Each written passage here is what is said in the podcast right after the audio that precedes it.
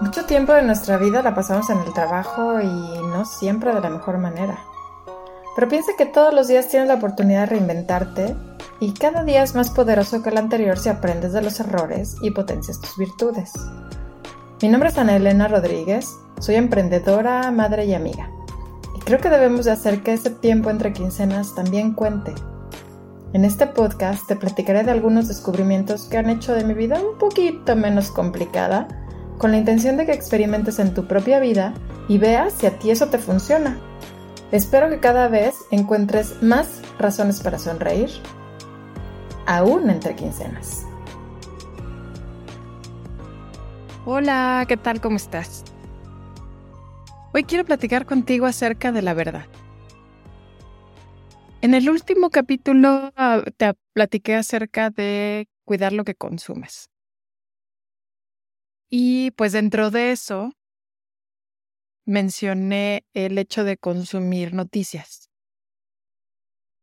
Bueno, no me voy a ir tan lejos. Las noticias muchas, muchas veces están influenciadas por una serie de intereses ajenos a la escucha. Y eso lo hace muchísimo más complicado. En este momento voy a hablar de algo mucho más sencillo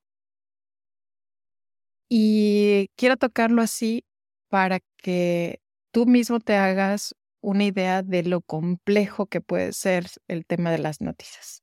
Entonces, yéndonos a una escala mucho menor, te voy a hablar acerca de su propia complejidad para que te puedas imaginar y tengas mejores filtros en el momento en que escuches noticieros. Ahorita se me ocurre un ejemplo súper, súper, súper sencillo para que sea mucho más fácil de visualizarlo a gran escala. Vamos a hablar de un niño que dio un salto de 15 centímetros. Eso es todo. Bueno, ante ese hecho, resulta que el niño vivía en un departamento en un segundo piso.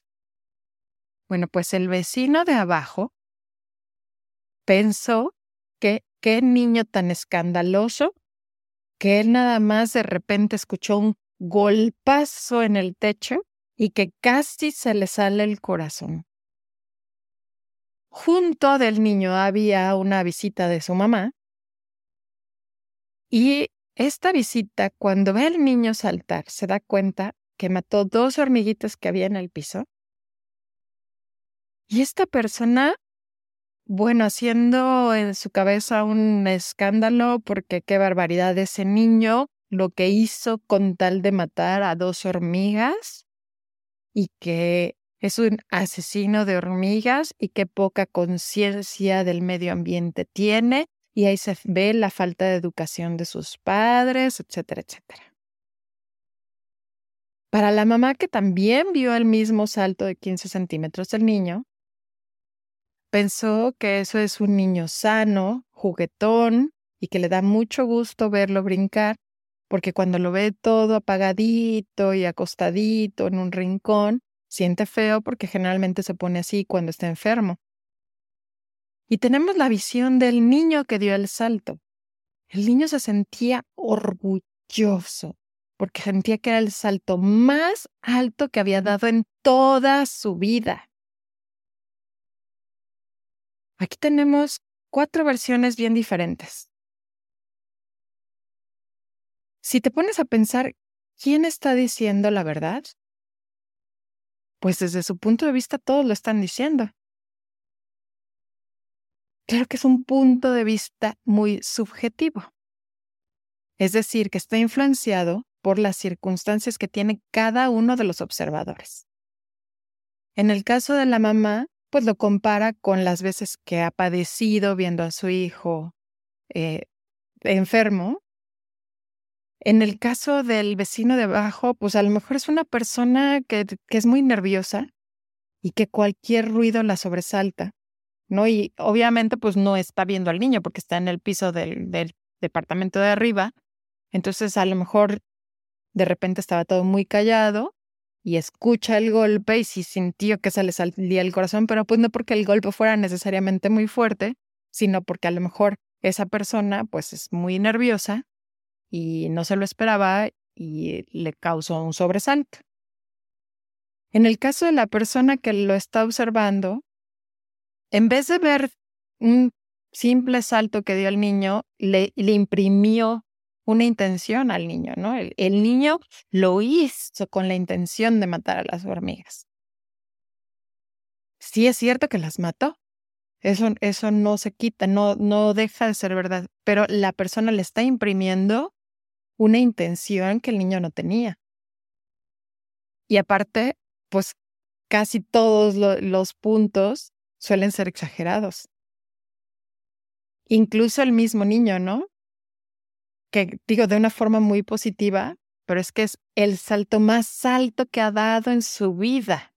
Y puede ser que sí es cierto, pues finalmente un niño pues su vida ha sido muy corta y para él ese es el salto más grande y para él tiene toda la ilusión y toda la fuerza de una hazaña. Entonces, para bien o para mal, cada quien imprime desde su experiencia a lo que está observando. Entonces, cuando uno no está en ese momento, está sujeto a lo que los demás ya le pusieron de su propia cosecha no quiere decir que estén mintiendo.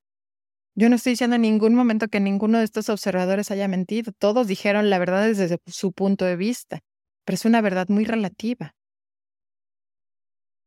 Ahora, lo ideal sería que nos acostumbráramos a intentar ver un poco más allá de una primera impresión. Pero nos cuesta mucho trabajo los comunicólogos deberían de hacer un esfuerzo mayor. O sea, lo ideal sería tal vez decir una combinación de todas estas perspectivas. Decir, estamos muy orgullosos de que hay un niño sano y juguetón que dio el salto más alto que ha dado en su vida, aunque se recomienda que lo haga en un espacio donde no perturbe a los vecinos y cuidando que no vaya a aplastar ningún insecto. Llegar a ese punto sí es muy difícil por, por cómo tenemos educada nuestra mente, pero sería lo ideal. Y sí sería lo ideal poder escuchar todos los puntos de vista y sacar una conclusión de todos ellos. Y entonces sí nosotros asimilar la información dependiendo de la de la mayor cantidad de puntos de vista posible que podamos tener. Yo ahorita, de este ejemplo de un niño que salta 15 centímetros, solo puse cuatro puntos de vista, pero a lo mejor de ese mismo hecho se pueden sacar todavía el doble o más. Ahora imagínate cosas todavía mucho más complejas. Ahora sí que basándonos en esto que yo les acabo de decir, vamos a pensar cómo asimilamos la información que viene de los noticieros o de, fuentes externas, ¿no? Pero basándonos en eso mismo, también me gustaría que fuéramos un poquito más conscientes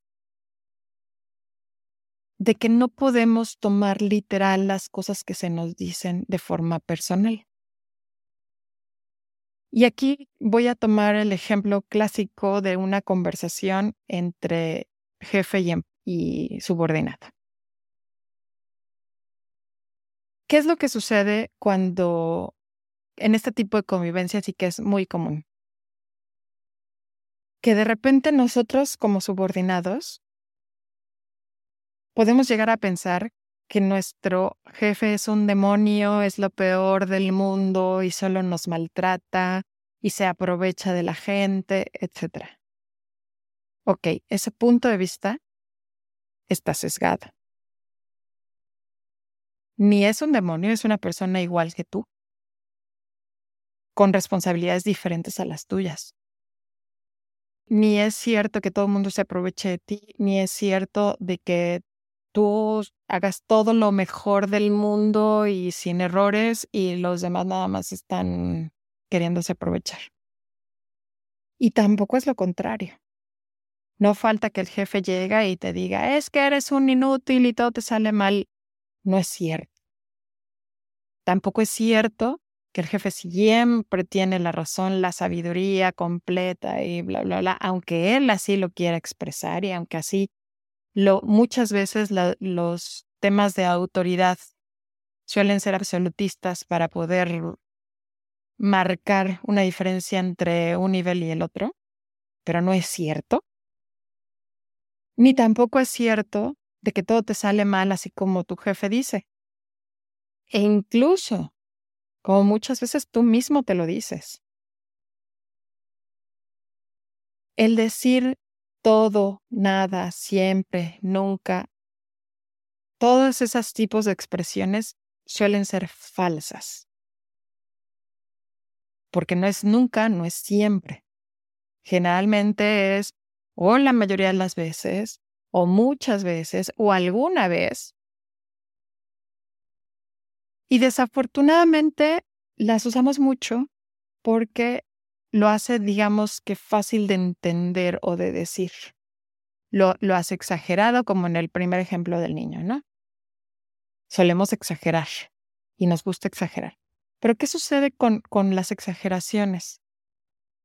Que le quitan credibilidad a la gente. Entonces, cuando a mí alguien me dice, es que nunca haces bien las cosas, y en mi cabeza, a ver, hice bien esto, hice bien aquello, hice bien aquello, entonces no me lo vas a reconocer.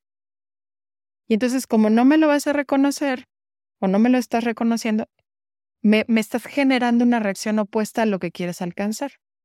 Entonces, ah, no me vas a reconocer las cosas que hice bien y nada me vas a estar señalando lo que hago mal, entonces ¿para qué me esfuerzo? El problema de mucho es la comunicación. El problema de mucho es que en nuestra cultura tendemos a exagerar. Todos tendemos a exagerar. Entonces eso nos está generando reacciones contrarias de parte de, de, la gente que queremos que coopere con nosotros, que colabore con nosotros. Sí creo que podemos llegar a un entendimiento y sí creo que debemos de también poner un filtro no de las cosas que nos dicen. O sea, en, vez de, pensar, ah, no me vas a reconocer, dentro de ti, piensa, está exagerando, voy a tomar lo que me conviene y lo que no se va directito al bote de basura. Voy a tomar lo que me va a ayudar a crecer y no me voy a, no me voy a permitir sentirme ofendido. No se lo voy a permitir a él que me ofenda o a ella que me ofenda. Entonces, aprendamos a filtrar la información. Hay un exceso de información, la mayoría está sesgada. Y no porque la gente quiera decir mentiras. Imagínate la que sí quiere decir mentiras, ¿no? Pero si de la que no quiere decir mentiras y de la que quiere ser, entre comillas, fiel a la verdad, lo cual está muy fuera de la realidad, pero bueno, vamos a suponerlo que quieren ser fieles a la verdad, si, si de esa gente ya tenemos razones suficientes para dudarlo porque tiene que ver no solamente con el hecho en sí, sino con todo lo que cada uno de los observadores trae dentro y sus circunstancias. Entonces, piensa todas las, las, todas las situaciones que se dan y cómo debes de tú asimilarlo y cómo debes de poner en duda gran parte de lo que se te dice y cómo debes de analizar quién es la persona que te lo está diciendo para que sepas hacia dónde puede estar sesgada la información. Si tú ves que te lo está diciendo una persona que es súper optimista, pues a lo mejor puedes pensar, bueno, seguramente se está comiendo unas partes medias grises de la historia, ¿no? Si es una persona súper pesimista, pues lo mismo. No, me lo está llevando así, me lo está poniendo súper negro y en realidad a lo mejor no fue tan negro. Si es una persona que tiene un interés en particular por sacarte de tus casillas, pues también piensa eso, ¿no? A lo mejor está utilizando un hecho que sí pasó, pero lo está utilizando para sacarme de mis casillas. En fin, así como cuidamos la información que consumimos de los medios oficiales, también tenemos que cuidar lo que consumimos de la gente a nuestro alrededor. Insisto, no, no necesariamente porque tengan malas intenciones, sino porque con intenciones o sin ellas siempre va cargada de lo que cada uno trae dentro. Y lo mejor es tener nuestros filtros, ver qué nos funciona, qué, nos qué no nos funciona, lo que no nos funciona, desecharlo. Obviamente no se les no se le comunica de esa manera a la persona que nos, que nos está hablando, sino simplemente nosotros ponemos atención y dejamos que nuestra mente haga el trabajo que tiene que hacer. Una vez más, te agradezco por haberme escuchado. Me encanta platicar contigo. Espero que te funcione todo esto que hemos estado platicando y que poco a poco puedas hacer tu vida un poquito más sencilla. Te mando un abrazo bien fuerte. Cuídate mucho. Bye bye.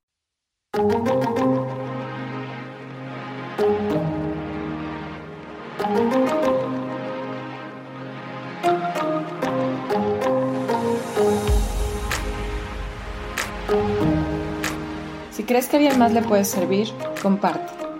Es más, comparte con tus compañeros de trabajo para generar una inercia positiva y un mejor ambiente laboral. Si quieres que tratemos un tema en particular, contarme tu historia o simplemente entrar en contacto, escríbeme a entrequincenas.gmail.com. Repito, entrequincenas.gmail.com. Si te gustó, suscríbete para que sepas cuándo llegan los siguientes episodios y regálame 5 estrellas para llegar a más gente. Busquemos el bienestar de todos, porque el bienestar de los demás deriva en bienestar para ti y en bienestar para mí.